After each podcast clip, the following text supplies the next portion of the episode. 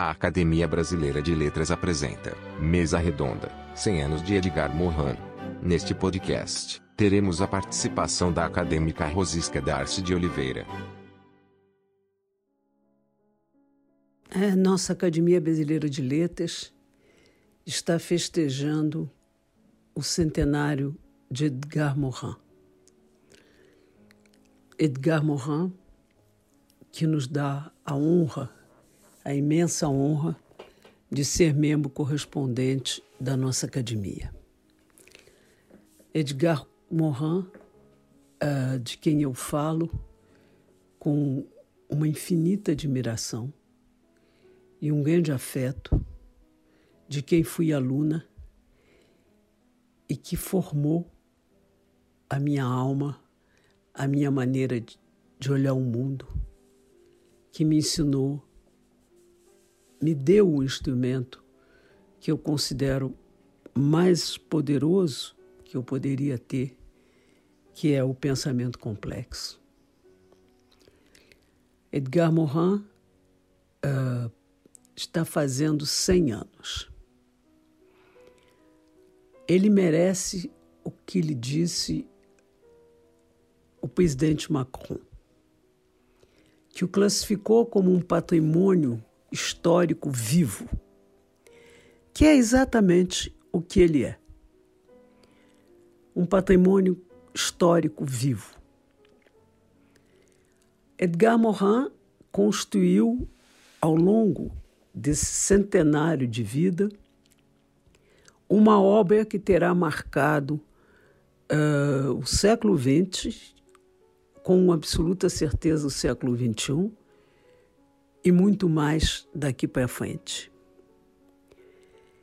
Ele começa sua carreira uh, com um livro uh, sobre a morte que chama uma imensa atenção, já pelo seu talento, e por que a morte? Porque é um grande problema da existência humana. E o que ele se deu como tarefa ao longo desse centenário de vida foi responder às mais complexas perguntas: o que é o ser humano? Como é que nós vivemos? Como é que podemos viver? Uh, o que é esse universo em que nós estamos perdidos? Edgar Morin formulou de uma maneira magnífica essa nossa relação com o universo quando disse as religiões falam de salvação, uh, que nós devemos, devemos ser solidários para nos salvarmos. E ele diz: nós devemos ser solidários porque estamos perdidos exatamente porque estamos perdidos na imensidão desse universo que não sabemos explicar. O pensamento complexo de Edgar Morin fala do ser humano, mas do ser humano inserido justamente na sua complexidade, ou seja, nas suas relações com a sociedade, nas suas relações uh, com a espécie na sua situação dentro do planeta, na sua relação com a natureza, portanto, e com a sua posição no universo. A interdependência entre todos esses fatores da nossa humanidade, que não se esgota, evidentemente, no indivíduo que nós somos. Ao contrário, se desdobra em uma quantidade imensa de perguntas. E, mais que isso, as perguntas de como tudo isso se retroalimenta. Ou seja, como a espécie retroalimenta a sociedade, como a sociedade retroalimenta o indivíduo, e assim por diante, deixando claro que nós vivemos numa teia complexa de retroalimentações, o que é muito mais do que a causa e efeito. Edgar Morin escreveu durante 31 anos uma obra em sete volumes chamado La Méthode. Pretendeu com isso um comentário uh, crítico e enriquecedor à obra de Descartes, O Discurso do Método, que fundou o pensamento científico.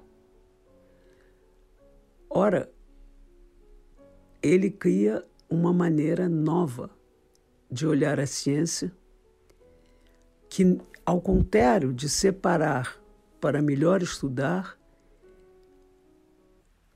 religa para melhor compreender.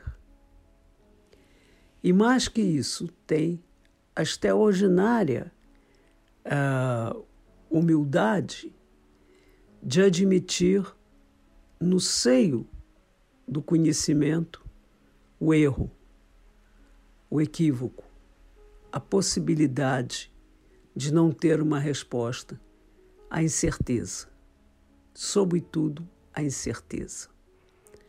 Edgar Morin convive com a incerteza e considera que ela é parte do nosso conhecimento. São descobertas que tornam o pensamento infinitamente mais rico, uh, infinitamente mais desafiador e que,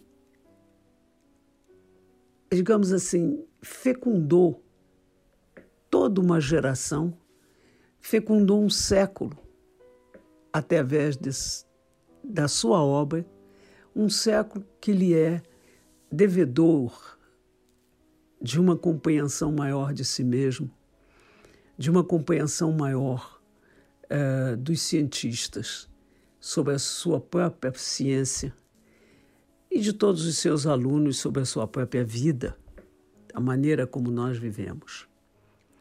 Nós temos todos uma dívida imensa de gratidão com o professor Edgar Morin, que durante anos dirigiu o Centre National de la Recherche Scientifique, na França. Mas muito mais do que tudo isso, tem de novo a humildade de declarar que foi a vida inteira um aluno. Que foi a vida inteira alguém que estudou e estudou muito para todas as obras que escreveu. E que depois de todo esse estudo, de toda essa erudição, de toda essa sabedoria, convive com a incerteza. Esse é um ponto central do seu pensamento uh, e que ele aplicou ainda agora, quando se tratou da pandemia que nós estamos vivendo, em que ele admitiu que nós estávamos mergulhando em mais um desses momentos angustiantes de incerteza que o mundo oferece e desafiam a ciência naquilo que ela pensa conhecer e não conhece, na verdade. Edgar Morin escreveu o método ao longo de 31 anos. E talvez possa se dizer que esse é o coração da sua obra. Ao longo desses 31 anos, eu acompanhei a publicação de todos os volumes e tive a chance de lê-lo no momento mesmo em que ele pensava e no momento mesmo em que ele se questionava sobre aquilo mesmo que ele pensava. Ele disse uma vez que as ideias só valem a pena de ser levadas em conta aquelas que são capazes de considerar que podem estar erradas. Eu acho isso uma lição não só para os cientistas, mas é uma, também uma lição de vida. Edgar Morin nos deixou uma obra extraordinária em que ele mergulhou num tipo de antropologia uh, que foi buscar as origens no paradigma perdido, uh, numa pergunta para além do que foi a nossa história e a nossa origem. Uma pergunta de como se deu essa interação, esse aprendizado uh, do mundo se chamou civilização, que foi ao pouco, aos poucos criando a civilização, a máquina humana criando a civilização.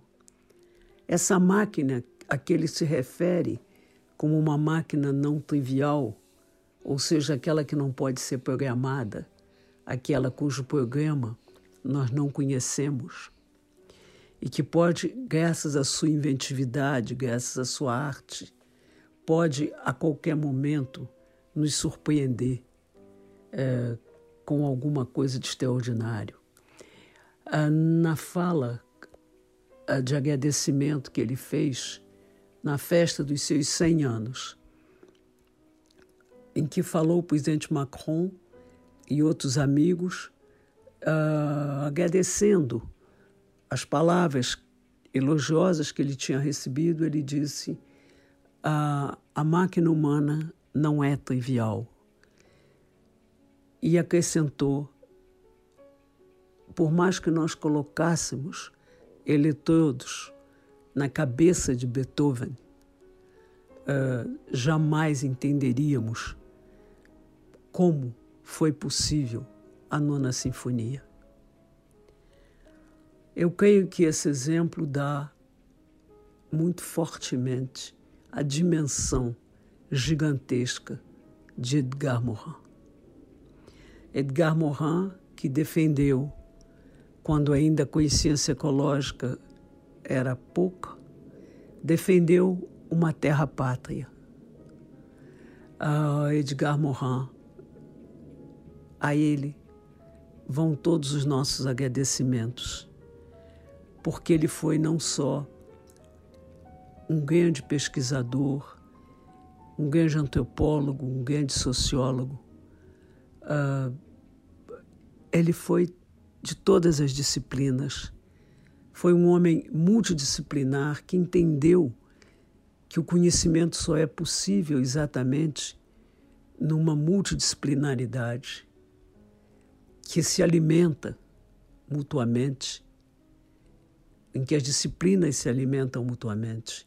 E ele praticou isso ao longo dos seus 100 anos de vida. Ele nos deixa até agora, porque a sua obra não acabou e não acabará, penso eu, tão cedo, ele já nos deixa uma herança fabulosa uh, de aprendizado. Eu digo que ele estará conosco ainda por muitos anos. E não só porque isso é o meu desejo, mas porque eu creio que é também o dele. Porque poucas pessoas terão amado a vida como Edgar Morin ama. Ah, o amor, a amizade, a beleza, as artes, a ciência, enfim, esse magnífico vitel, a que nós chamamos civilização, ele ama este vitel e ele trouxe para esse vitel uma luz que iluminou todos os seus recônditos. Eu penso que por isso mesmo, essa luz que continua acesa dentro dele uh, vai brilhar ainda por muito tempo. Longa vida, Edgar Morin, é o que lhe deseja essa sua ex-aluna. Um grande abraço e muito obrigada.